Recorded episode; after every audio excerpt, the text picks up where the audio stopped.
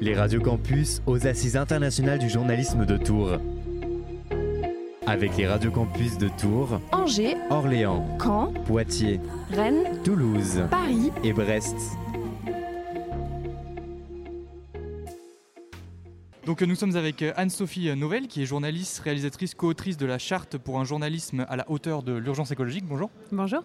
Euh, je ne sais pas si tu veux, euh, si tu veux commencer ou si je.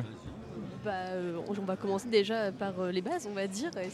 Qu'est-ce- que cette charte euh, pour un journalisme à la hauteur de l'urgence écologique Qu'est-ce que c'est Qu'est-ce qu'on y trouve c'est un texte qui a été lancé en septembre euh, 2022, 14 septembre 2022, qui a été rédigé sur l'espace de cinq mois par un collectif de journalistes venus de tout horizon. et qui est parti du constat que nous n'avions pas de texte dans la presse française qui euh, indique enfin, un peu le cap à suivre pour bien traiter des questions liées à l'urgence écologique. Euh, on a eu une charte, par exemple, avec Prenons la Une pour bien traiter, euh, par exemple, des féminicides. Mhm. Euh, on a la charte de déontologie de Munich qui est souvent citée, mais par rapport à ces questions qui sont en train de bouleverser notre monde, bouleverser nos sociétés, euh, rien n'indiquait la manière de bien, euh, bien traiter la question. Donc, euh, on s'est réunis, on a posé ce qui était le fruit de nos expériences. professionnelles dans des rédactions spécialisées, dans des rédactions beaucoup plus grand public. Et on, a, défini 13 points qui, selon nous, étaient indispensables. Et d'ailleurs, six mois après, ces points ne sont pas vraiment discutés. Euh, les journalistes disent juste bah, j'arrive à m'emparer euh, de tel, tel, tel point. Sur les autres, je n'ai pas forcément la marge de manœuvre. Et il est important que ça infuse à d'autres niveaux du média. Et on peut retrouver quoi, par exemple, dans ces points euh, les plus, les plus Alors, cités, on va dire, enfin, si les plus ça vous intéresse, le site de la charte, c'est chartejournalismeécologie.com. Donc euh, là-dessus, la, la charte en 13 points euh, est indiquée. On, on- on explique que c'est important d'avoir une vision transversale des enjeux, que c'est important de faire attention à la sémantique, à la pédagogie, de faire des rappels d'ordre de grandeur, de recontextualiser. Des choses qui peuvent peut-être paraître basiques, j'en conviens, euh, mais qui souvent ne sont pas faites. Euh, et donc euh, voilà, on peut facilement faire la différence avec des petites manières de rappeler voilà, dans quelle histoire nous sommes en train de nous inscrire. Euh, et après, il y a des points, en effet, peut-être plus compliqués à mettre en œuvre, qui touchent plus euh, euh, à un journalisme bas carbone, c'est-à-dire faire attention à son impact écologique lorsque l'on travaille. Donc ça touche aussi ça à la structure de presse qui porte la rédaction. Des, choses qui touchent plus les annonceurs pour des rédactions qui ne seraient pas, comme on dit, indépendantes, totalement. c'est pas une question d'indépendance éditoriale, mais du modèle économique. Ça peut être parfois plus compliqué de dire non. Euh, c'est une histoire de vécu et de survie du média. Euh, et puis, ben, voilà, on, on invite aussi à faire de la coopération, ce qui n'est pas toujours dans le métier non plus euh, la chose la plus euh, aisée. Et euh, du coup, il y a combien de signataires à peu près euh, Alors aujourd'hui, on a près de 1800 signataires en nom propre, des journalistes vraiment qui viennent de partout, euh, même de l'étranger ou de rédactions très différentes. Euh, et on a à peu près 200 organisations euh, signataires, un petit peu plus, je crois. Euh, et on a aussi plein de citoyens qui ont signé, mais qu'on n'a pas mis dans les signataires parce qu'on on voulait que ce soit quand même un texte. Mais on a mis, j'ai mis un fichier euh, à part euh, de, retraités ou de personnes travaillant dans des sujets annexes. Donc, et la charte continue de circuler, elle a été traduite, il y, a des- envies qui apparaissent aussi, donc voilà, mais elle, vit- sa vie. Mm. Très bien. Est-ce qu'il y a quand même un, respect, on va dire, strict de la charte de, de la part des signataires ou est-ce que quand même vous remarquez beaucoup, beaucoup de difficultés à tenir les engagements, euh, ou que ce soit lié euh, à des difficultés matérielles ou à un- tout simplement un désintéressement euh, au fil du temps? Dans la mise en œuvre de la charte, Ouais. en fait, les choses prennent du temps. Euh, pour des personnes qui seraient pigistes comme moi, euh, je sais ce que c'est de se prendre un vent et ne pas arriver à vendre un sujet. Ça m'est arrivé quand j'étais plus jeune journaliste et qu'on en parlait beaucoup moins.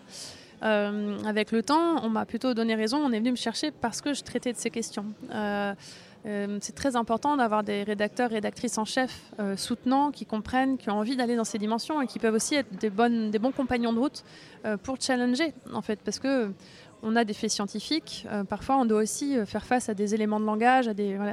Mais euh, voilà, et ça, ça demande du temps. Et parfois, ce, temps nécessaire, on l'a pas forcément parce que les conditions de travail journalistiques ne nous le permettent pas. Euh, donc, euh, quand on est conscient de ça, on sait que ça va prendre du temps dans la mise en œuvre et on ne peut que dire, bah, c'est un cap. Donc là, je pense, là, j'ai peut-être pas forcément bien réussi, mais pour la prochaine fois, j'essaierai de faire de mon mieux, de m'organiser différemment. Donc euh, voilà, il faut laisser du temps au temps. Je, pense que, hélas, bon, ça fait plus de 50 ans qu'on a ces alertes. On s'y prend un peu tard à, mon goût, mais c'est mieux que jamais.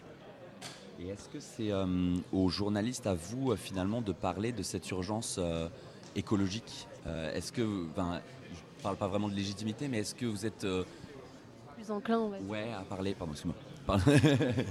Euh, à parler du coup euh, de cette urgence écologique C'est plutôt parce qu'il n'y en avait pas, il n'y avait pas cette, euh, cette charte du coup, qui n'existait pas oh, que... Non, il y avait il y a plein de choses qui existaient avant. Dire, moi, j'ai pas attendu cette charte pour un faire ce métier. Je suis devenue journaliste pour mettre ces sujets à la une en fait. Historiquement, c'est que je trouvais que je ne trouvais pas mon compte dans la presse. Et je me suis dit, c'est fou. Donc sur ce sujet, il faut vraiment faire quelque chose. Donc je suis devenue journaliste pour parler de ces enjeux-là. Et uniquement de ça, c'est ce qui me passionnait. C'est pour ça qu'après, j'ai été faire des enquêtes et un film sur euh, les médias et leur traitement. Euh, mais des journalistes qui parlent de ces sujets, il y en a depuis plus de 50 ans. Sauf qu'ils ont souvent été mis euh, dans la case militant ou leurs récits n'ont pas été forcément mis autant en avant que les récits de reporters de guerre ou de, de politique ou autre. Donc ce journalisme-là existait, il a progressé et la charte pour moi est juste arrivée dans l'air du temps. Mhm. À un moment, il y avait un tournant. Et le tournant, on peut le dater de 2015-2016. Euh, la COP 21 à Paris, les mhm. premiers étés caniculaires, euh, la campagne de On est prêt avec 2 millions de signatures, euh, la, démission du ministre de l'écologie sur les ondes en direct, mhm. Greta Thunberg, enfin tout ça a créé un momentum. Et donc dans des rédactions quand même une prise de conscience, des gens qui se posent des questions. Les journalistes quand même ils sont pas tous à ne pas se poser de questions. Et, et, donc des initiatives qui ont été lancées. Et la charte issu d'un jeune média hein, vers euh, Lou et Juliette. Euh, ça fait trois ans qu'ils parlent de ces enjeux, mais mm. euh, ils font partie de cette génération qui a compris, qui a eu son déclic. Ça. ils se sont dit, mais pareil. Donc, et là, ce qui est bien, c'est que c'est un travail entre jeunes journalistes et des journalistes qui ont beaucoup plus de bouteilles, d'historique, qui ont fait beaucoup plus de terrain aussi sur ces sujets. Et qui se sont dit bon bah il est temps maintenant qu'on pose un truc quoi. Et voilà. Et donc c'est quand même notre devoir et c'est là que quand on dit militant, je fais, ouais, non c'est pas être militant. Ou alors si on entend militant comme défendre l'intérêt commun, oui je veux bien être militante, mais mhm. C'est plutôt quand on sait ce qu'on sait, ne pas informer les gens, ne pas dire ce que les sciences relayent, ne pas dire ce qu'on comprend de tout ça. C'est ce que je, pense être une faute professionnelle, parce qu'on ne peut pas ne pas dire les choses. Et, euh, euh, et, donc aujourd'hui, euh, ça nécessite de se former, ça demande énormément de temps. Dire, voilà, ça veut dire savoir prendre du temps pour lire des papiers de recherche, des rapports, des bouquins, documenter. Enfin, il faut être curieux, il faut être exigeant, il faut savoir vulgariser. donc ça, c'est pareil, ça s'inscrit dans du temps long. C'est la nuance entre le militantisme et l'engagement en fait. C'est la nuance entre. Pardon, vu que j'ai le retour casque, que je parle pas fort. C'est la nuance entre le militantisme et l'engagement. Alors, euh, l'engagement, moi je sais que j'en parlais dans mon enquête, les médias, le monde et nous, euh, en disant voilà, l'engagement c'est encore autre chose. Le militantisme, c'est qu'on va avoir une opinion qu'on va défendre euh, et on peut en faire de l'activisme, on peut avoir son opinion personnelle, etc quand on est journaliste, on n'est pas hermétique à ce type d'opinion et donc on peut être militant de certaines choses. Et puis il y a des journalistes éco qui sont militants de leur propre vision de l'économie. Ok. Euh, donc dans ce cas-là, on est militant contre militant. Il n'y a pas que ceux qui parleraient d'écologie qui ne seraient pas des militants de l'ancien modèle, euh, comme certains chroniqueurs éco. Mais euh, voilà, l'engagement, c'est encore autre chose. Pour moi, c'est quand une rédaction réfléchit à ses valeurs, à son positionnement, à la manière dont elle perçoit le monde aujourd'hui, en se disant, moi, je vais aussi m'engager vis-à-vis de vous, public, euh, pour vous dire que euh, avec ce que je sais du monde tel qu'il fonctionne aujourd'hui, je m'engage euh, à venir correctement vous informer sur ces sujets-là. ça nous appartient, mais c'est le contrat de confiance. Et c'est ce que j'ai expliqué dans mon bouquin. Quand on a conscience de ces enjeux de l'écologie, on a aussi une formidable opportunité pour renouveler son métier, pour trouver des nouveaux récits, de, savoir ce que c'est que de transformer une société et du coup de questionner on parle beaucoup d'intersectionnalité en ce moment. Bah, ça, c'est très, très fertile, en fait, journalistiquement parlant. Ça ouvre plein de portes. Euh, mais c'est important de savoir d'où on vient, historiquement parlant, euh, et vers où on se projette. Euh, et du coup, comment questionner ça de manière beaucoup plus riche? Et c'est ça que moi j'observe avec beaucoup d'intérêt en ce moment, c'est que les jeunes générations, du coup, qui sont plus aguerries que les, boomers, dont je fais peut-être même partie, j'en sais rien, euh, mais euh, arrivent à, aussi se poser ces questions-là. Ça peut déstabiliser les plus anciens et c'est normal. Eux, ils ont grandi sans se poser de questions. C'était leur monde. Il faut aussi accompagner avec douceur. et voilà, je pense qu'on n'a même plus le temps de se, de se battre en fait autour de ça. Donc c'est surtout parlons-en et trouvons des espaces de débat. Et c'est là que les médias ont un rôle de, moi, ce que j'appelle les médias médiateurs. C'est, ce, je trouve, les espaces fertiles où on peut exposer ses points de vue. Et vous évoquiez justement le fait que les, jeunes générations de journalistes sont plus habiles pour parler des questions euh, environnementales. Mais est-ce que malgré tout, le, modèle économique du monde médiatique ne reste pas un frein euh, à cette, euh, au fait de bien traiter les questions environnementales Il y a une multitude de modèles économiques différents dans le monde médiatique. Euh, il y a des médias qui fonctionnent de manière traditionnelle, qui font un très bon travail. Il y en a qui sont peut-être avec d'autres modèles, qui... il n'y a pas de systémie là-dessus. On montre quand même que des médias indépendants arrivent quand même mieux à faire de l'investigation, à faire mmh. des, sujets. Mais ils sont peut-être pas encore assez, on va dire, mainstream. Parfois, ils n'ont pas les moyens de le faire. Donc euh, on peut être un petit métier indépendant, ne pas arriver à faire de l'investigation parce qu'on peut être empêché euh, ou vulnérable euh, ou attaqué en justice, procédure Bayon. Enfin, vous voyez, on est voilà des grandes rédactions qui s'y mettent et qui s'y mettent ensemble, comme ça se fait de plus en plus, offrent aussi euh, des choses très intéressantes. L'enquête du monde sur les polluants éternels euh, ou d'autres auparavant sur le glyphosate a donné euh, naissance à des positionnements très forts entre le point et le monde, avec des rédacteurs en chef qui se sont querellés de manière assez forte. Et ça, je, je, et c'est pas parce que c'est Xavier ou derrière voilà, que ça n'a pas laissé la parole à ce type de sujet très très fertile. Donc j'en fais pas un truc de systématique. je, pense qu'il y a des très bons confrères et consoeurs un peu partout. Euh, qu'il faut vraiment regarder au cas par cas. Alors, euh, on va revenir un peu sur euh, le but de, de la charte mm. en matière, on va dire, d'éducation. Donc, comment parler de l'urgence écologique en tant que journaliste Et du coup, est-ce que c'est aussi l'objectif de parler de ce sujet-là aux assises du journalisme pour justement, on va dire, parler directement au public et aux, personnes qui sont touchées de, près ou de loin au journalisme? Justement, est-ce que c'est important de venir dans, ces, dans ce genre d'événement pour vraiment poser euh, les mots sur, euh. Sur, euh, sur, la charte en fait Les assises sont un lieu où la profession peut se retrouver dans un moment d'introspection, de débat, d'échange de bonnes pratiques, de présentation d'études, d'initiatives. donc euh, Jérôme Bouvier, c'était assez logique euh, qu'il soit le relais parce que c'est une structure euh, journalisme et citoyenneté qui se tient au courant de tout ce qui se passe dans le monde de la presse. il a un parcours tel qu'il connaît à peu près tout le monde avec ses équipes. Et donc, logiquement, ils ont suivi ça depuis longtemps. Et c'est aussi le fait d'être dans l'air du temps. il y a 2-3 ans, quand les assises étaient justement sur le traitement médiatique de l'écologie, on avait pu faire des choses ensemble. Les années précédentes, voilà, on avait interrogé aussi la défiance. Cette année, c'est l'éducation média qui, pour moi, est juste essentielle mm. pour la santé de nos démocraties. Euh, donc euh, voilà, donc quand il nous a proposé de venir, c'était euh, aussi pour dire bah, est-ce qu'on peut faire un petit point sur les six mois mm. Et je sais qu'il va sans doute suivre là aussi avec l'ensemble des équipes. voilà.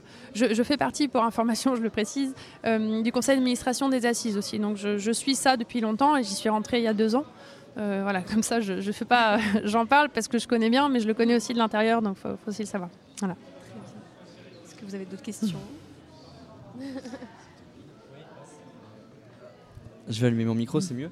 Euh, j'ai pu discuter avec un, journaliste euh, de cette charte qui, qui la connaissait pas forcément. Et lui, ce qu'il m'a dit dès le début, parce que moi, je, pensais aussi à l'investigation locale et au rôle du PQR, de la presse quotidienne régionale qui est pour moi vraiment euh, hyper important parce que ça permet de mm. recentrer le changement climatique à une échelle locale, en fait, ce qui touche concrètement les gens. Et euh, lui, ce qu'il me disait, c'est en fait, si la PQR en fait pas ou peu, attention, je, voilà, mm. euh, c'est parce que ça vend pas. Mm. Et, et qu'on est déjà sur un système de presse écrite, notamment, qui est quand même en flux tendu. comment on peut rendre ces sujets bankable ou pas? Est-ce qu'il faut le faire? Et euh, enfin voilà, comment, comment vous abordez Ça, c'est très vrai. Quand, quand, on regarde sur le web, euh, les statistiques, euh, ces sujets sont moins consultés que les autres. Moi, sur Le Monde, pendant longtemps, je faisais un article sur le climat. Je voyais bien que les stats ne décollaient pas. Donc, en termes d'audience, On ne sait pas ce qui a généré ça, mais longtemps c'était ah non, faut pas parler de ça, ça fait peur aux gens, ça fait pas d'audience. Mais du coup, on, laissait penser que le sujet n'était pas intéressant à cause de ça. Notre rôle, c'est pas ça à la base. Donc ça, c'est aussi les prismes et l'influence du web et de l'audience. Mais euh, euh, c'est pas parce que ça fait pas d'audience qu'il faut pas en parler. En revanche, s'intéresser à la manière dont on en parle, dont on le formule, dont on rend ça attrayant, fait pour moi partie des choses sur lesquelles on doit euh, s'interroger. Euh, après, euh, il n'y a pas que le climat dans la vie et le carbone qui sont aussi des notions peut-être parfois complexes, qui font peur. Y a, quand je disais il y a plein de récits à inventer, on peut partir parfois d'une histoire particulière pour raconter une grande histoire. Là-dessus, c'est important d'avoir le temps de bien le faire. Et dans la presse quotidienne régionale ou hebdomadaire, en effet, c'est peut-être la presse qui en fait le moins. Mais en revanche, quand ils le font, c'est eux qui le font le mieux. Parce que justement, ils arrivent à avoir une matière encore très proche du terrain, qui s'incarne dans quelque chose qui pour les gens, euh, euh, voilà. Donc euh, c'est là aussi, c'est un peu au cas par cas, mais tout ce que je peux vous dire, c'est que c'est en train de changer, qu'il y a énormément de rédactions en ce moment en local, et accessoirement, moi, c'est quelque chose que je dis aussi depuis très longtemps. Je pense que le renouveau de la presse passera par le local. Je pense justement que dans cette ère où les gens euh, sont dans cette défiance à l'égard de la presse, euh, dans cette fatigue, euh, dans, cette voilà, en leur, leur, parler de ce qui se passe là à côté de chez eux est peut-être la meilleure manière de leur expliquer, mais aussi de leur donner les billes pour agir. voilà. Et mais agir, c'est pas juste couper le robinet. Ça peut être aussi d'aller interpeller son maire ou de s'emparer de ce sujet de manière euh, euh, plus active, on va dire. Donc, euh, et, là, je pense qu'il y a des choses à faire et que dans la presse Sud-Ouest, Ouest-France, La Montagne ou d'autres sont en train d'avancer en la matière. Donc il y, aura du boulot là-bas. Moi, j'ai une autre question, mais parce que j'ai. Faut que je fasse attention, il y a le. Ouais, bien sûr, je me, je me dépêche. C'est aussi pour parler de la questionner aussi la, la télé. C'est euh, l'année dernière pour le débat du second tour, c'était quand même un chiffre qui avait fait euh, parler 20 minutes de débat sur l'écologie. Mm. En fait, c'était pas même pas pour parler d'écologie, c'était juste un débat, enfin juste, c'était un débat sur les éoliennes et le nucléaire, donc ça aborde pas du tout dans la complexité. Euh, faire un buzzer, c'est ça? C'était la, séquence buzzer avec Léa Salamé. on va parler écologie, petite musique, et puis on avait trois questions sur l'énergie. Voilà. Mm. Comment est-ce que ça, pourrait être quoi les outils qu'on pourrait développer pour ou alors il n'y a pas besoin d'outils, il faut juste aller plus loin en tant que journaliste pour mieux euh, attraper et en fait confronter les politiques à en fait objectiver le débat. C'est-à-dire qu'en fait euh, la crise mm. climatique c'est pas des idéaux, c'est que c'est un truc qui va concrètement arriver. Euh, donc objectiver le débat et dire bah, en fait là il faut confronter les politiques à une. Il faut être très bon. Un, il faut bien connaître les sujets. Il faut connaître les ordres de grandeur. Il faut connaître les rouages techniques. C'est pour ça d'ailleurs dans les rédactions qui sont très capées en termes de, de journalistes qui suivent ces questions, on va dire planète, euh, souvent il y a des spécialités des sous-spécialités. Donc il y a ceux qui vont suivre énergie, d'autres climat, d'autres biodiv, d'autres euh, alternatives. Euh, donc voilà. et c'est parce qu'on peut avoir cette chance de se spécialiser qu'on connaît les rapports, qu'on connaît les chercheurs, qu'on connaît les chiffres, qu'on sait ce qui est nouveau dans le secteur et que voilà.